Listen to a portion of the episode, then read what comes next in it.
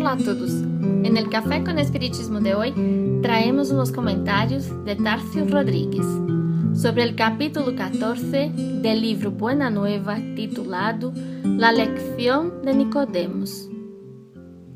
Psicografía de Francisco Cândido Xavier, donde Humberto de Campos describe que después que Jesús explicara a Nicodemos que nadie puede ver el reino del cielo sin nacer de nuevo, André y Santiago solicitaron mejores esclarecimientos acerca de aquella nueva lección. ¿Por qué tanta admiración frente a tan grandes verdades? Les preguntó Jesús bondosamente. ¿Los árboles no renacen después de que se podan? Con respecto a los hombres, el proceso es diferente, pero el espíritu de renovación es siempre el mismo. El cuerpo es una vestimenta el hombre es su dueño.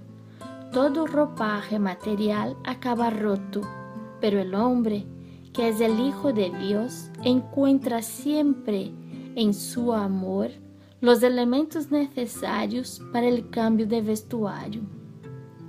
La muerte del cuerpo es ese cambio indispensable, porque el alma caminará siempre a través de otras experiencias hasta que consiga la imprescindible previsión de luz para el camino definitivo al reino de Dios, con toda la perfección conquistada a lo largo de los rudos caminos.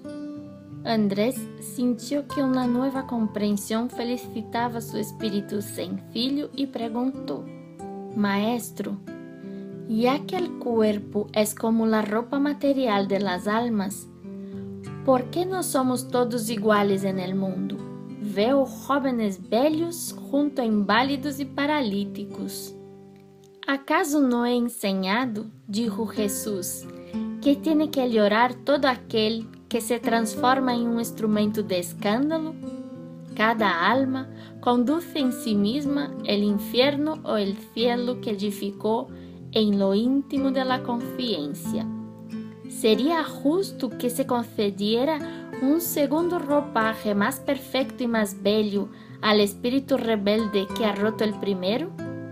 ¿Qué diríamos de la sabiduría de nuestro Padre si facilitase las posibilidades más preciosas a los que las utilizaron en la víspera para el robo, el homicidio, la destrucción? Los que abusaron de la túnica de la riqueza vestirán después la de los siervos, y esclavos más humildes, como las manos que hirieron, podrán ser cortadas. En este fragmento de la narración, Humberto de Campos nos trae la claridad de la explicación proporcionada por Jesús a los discípulos.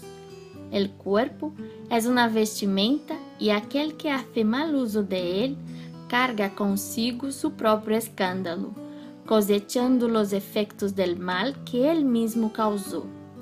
Es así que establecemos las primeras reflexiones acerca de la justicia divina.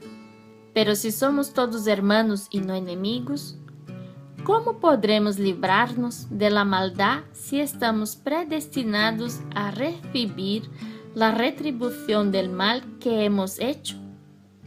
La contestación nos la da Jesús al final del mismo capítulo cuando dice que los hombres, investigando las revelaciones del cielo con el egoísmo que les caracteriza, organizaron la justicia como el edificio más alto del idealismo humano. Y sin embargo, yo coloco el amor por encima de la justicia del mundo e é enseñado que só o amor cubre a multitud de pecados. Se nos prendemos a la lei del talión, somos obrigados a reconocer que donde existe um asesino, habrá mais tarde um homem que tendrá que ser asesinado. Com a lei del amor, sin embargo, compreendemos que o verdugo e a vítima são dois hermanos, hijos de um mesmo padre. Basta que ambos sintam isso para que a fraternidade divina aleje os fantasmas del escândalo e del sofrimento. Que Deus os acompanhe E hasta el próximo episódio de Café com Espiritismo.